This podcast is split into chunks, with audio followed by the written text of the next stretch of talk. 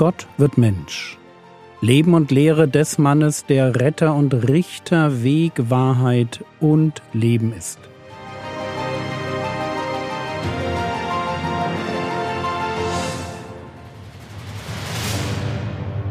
Episode 130 Die Heilung eines Gelähmten Teil 1 Der Herr Jesus ist inzwischen eine Berühmtheit geworden. Jemand, den man sehen und erleben, aber wohl auch jemand, dem man mal auf den Zahn fühlen wollte. Jedenfalls lesen wir Lukas Kapitel 5, Vers 17 Und es geschah an einem der Tage, dass er lehrte, und es saßen da Pharisäer und Gesetzeslehrer, die aus jedem Dorf, von Galiläa und Judäa und aus Jerusalem gekommen waren und des Herrn Kraft war da, damit er heilte. Es kann gut sein, dass die Heilungen und Exorzismen sich bis nach Jerusalem herumgesprochen hatten. Und nun sitzen da unter den Zuhörern auch Pharisäer und Gesetzeslehrer. Und zwar nicht nur aus der Gegend drumrum. Das wäre ja nichts Besonderes gewesen, sondern auch aus Judäa, ja sogar aus Jerusalem. Der junge Rabbi aus Nazareth wurde begutachtet. Und prompt kommt es zu einem Vorfall. Markus 2, die Verse 1 bis 4.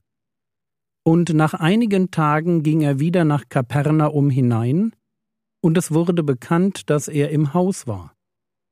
Und es versammelten sich viele, so dass sie keinen Platz mehr hatten, nicht einmal vor der Tür und er sagte ihnen das Wort. Und sie kommen zu ihm und bringen einen Gelähmten, von Vieren getragen. Und da sie ihn wegen der Volksmenge nicht zu ihm bringen konnten, deckten sie das Dach ab, wo er war, und als sie es aufgebrochen hatten, lassen sie das Bett hinab, auf dem der Gelähmte lag. Wir müssen uns die Situation ungefähr so vorstellen. Ein paar Freunde hören von dem Wunderheiler Jesus, packen ihren gelähmten Freund auf eine Art Trage, kommen zu dem Haus, in dem Jesus sitzt und predigt, aber sie kommen nicht an Jesus ran. Viel zu viele Leute, absolut kein Durchkommen. Und ihre sehr pragmatische Lösung? Naja, dann halt von oben. Sie schleppen ihren Freund auf das Flachdach, und genau über Jesus decken sie das Dach ab. Was noch eine nette Beschreibung ist, zu Recht schreibt Markus hier, und als sie es aufgebrochen hatten. Wenn man ein Flachdach aus Lagen von Lehm, Schilf, Palmblättern, Ästen und Balken abdeckte, dann war das für alle, die drunter saßen, eine ziemlich dreckige Erfahrung. Und es war ehrlich gesagt auch für den Hausherrn alles andere als erfreulich. Wir dürfen uns das Loch ja nicht zu klein vorstellen. Ein Gelähmter sollte ins Haus hinabgelassen werden. Bitte stellt euch kurz die Situation aus der Sicht der Leute im Haus vor. Sie sitzen um Jesus herum, hören ihm zu. Es ist übervoll, vermutlich etwas stickig. Und plötzlich bröselt trockener Lehm von oben auf sie herab. Und wo eben noch ein Dach war, kann man jetzt den Himmel sehen. Aber nicht lange, denn plötzlich wird ein Gelähmter durch das Loch hindurch direkt vor Jesus hinabgelassen. Warum erzähle ich euch diese Geschichte so ausführlich? Und ihr dürft sie in Gedanken gern noch etwas weiter ausschmücken. Wie hat sich wohl der Hausbesitzer gefühlt, als er sah, wie man sein Dach aufriss was war wohl die erste Reaktion der Pharisäer und Gesetzesgelehrten? Sie saßen vermutlich dicht um Jesus herum, auf den Ehrenplätzen, wo sie besonders viel Dreck von oben abbekamen. Was dachten die Leute draußen, als sie die Männer mit ihrem Freund aufs Dach steigen sahen? Ich erzähle diese Geschichte gern so ausführlich, weil sie Glauben demonstriert. Vielleicht auch Liebe, aber vor allem Glauben. Markus Kapitel 2, Vers 5 Und als Jesus ihren Glauben sah, spricht er zu dem Gelähmten, Kind, deine Sünden sind vergeben. Die Bibel ist das Buch, in dem es um Glauben geht.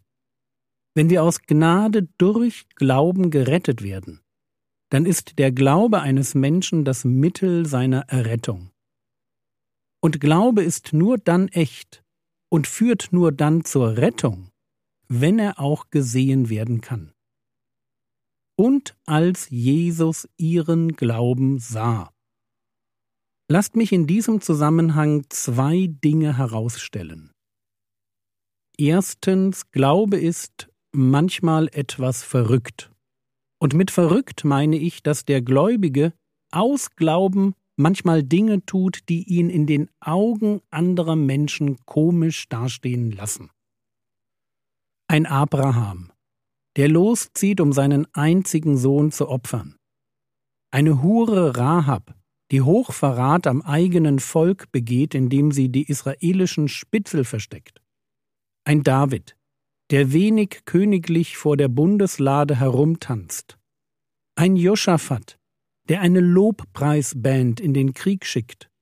Oder Hosea, der eine Hure heiratet. Was ich sagen will, ist dies. Wo geglaubt wird, da wird auch mal etwas gewagt sei es, weil Gott uns dazu wie bei Abraham oder Hosea den Auftrag gibt, oder weil wir es wie im Fall von Rahab, David oder Josaphat für richtig halten. In den Augen von Außenstehenden ist Glaube oft etwas verrückt. Nicht in dem Sinn, dass er durchgeknallt wäre, aber doch in dem Sinn, dass hier Menschen etwas tun und wagen, was nicht mehr der Norm entspricht. Wenn ich mein Vertrauen auf Gott setze und nichts anderes ist Glauben, dann wird man das in meinem Leben immer mal wieder sehen. Sehen, weil ich Entscheidungen treffe, die meine ungläubigen Freunde nicht verstehen können. Aber auch nicht verstehen müssen. Wenn die vier Freunde des Gelähmten mal eben frech vergessen, dass sie eine Sachbeschädigung betreiben und dafür zur Verantwortung gezogen werden können. Mit Sicherheit hatte die ganze Aktion ein Nachspiel. Wenn ihnen das trotzdem egal ist, dann, weil sie Glauben haben. Und echter Glaube, der schlägt schon mal über die Stränge. Klar hätten sie auch draußen warten können. Irgendwann wäre Jesus schon rausgekommen, und dann hätten sie ihn ansprechen können. Aber so rational tickt Glaube oft nicht.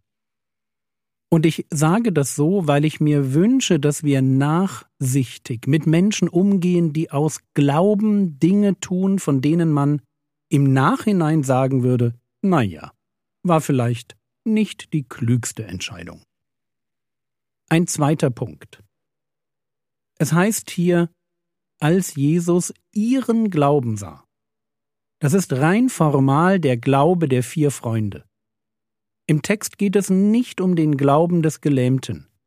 Wir dürfen wohl annehmen, dass er auch gläubig war, immerhin werden ihm gleich seine Sünden vergeben, aber es steht nicht direkt da. Der Glaube, auf den uns Matthäus, Markus und Lukas explizit hinweisen, das ist der Glaube der vier Freunde.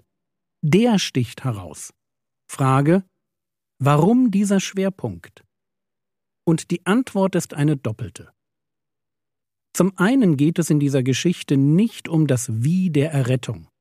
Es geht nicht darum, dass Menschen durch Glauben gerettet werden. Der Schwerpunkt der Erzählung liegt auf Jesus und vor allem darauf, dass er die Vollmacht besitzt, Sünden zu vergeben. Deshalb muss hier der Glaube des Gelähmten nicht extra betont werden. Ganz grundsätzlich kann man sagen, dass in einem Erzähltext jede Erzähleinheit, also jede Geschichte, ihren eigenen Schwerpunkt hat. Und hier dreht sich schwerpunktmäßig alles um Jesus und die Vergebung von Sünden. Aber dann wird noch etwas deutlich. Wir verstehen heute Glaube als etwas total Persönliches. Ich und mein Glaube. Die Idee, Dass Glaube auch eine gemeinschaftliche Seite haben könnte, ist uns fremd, wird hier aber betont. Wenn es um die Rettung eines Menschen geht, und die Heilung des Gelähmten ist natürlich ein Bild für die Rettung des Sünders von der Schuld seiner Sünde. Also wenn es um die Rettung eines Menschen geht, dann braucht es logischerweise den Glauben dessen, der gerettet werden will. Aber häufig braucht es auch den Glauben von Menschen, die ihren Freund dorthin bringen, wo er diese Rettung finden kann. Und deshalb verstehe ich Glauben heute nicht nur als meinen Glauben an Gott, sondern als meinen Glauben an Gott, der eingebettet ist in den Glauben meiner Geschwister. Geschwister, die bereit sind, mich zu tragen, wenn ich, warum auch immer, zu schwach sein sollte, um Jesus allein zu begegnen.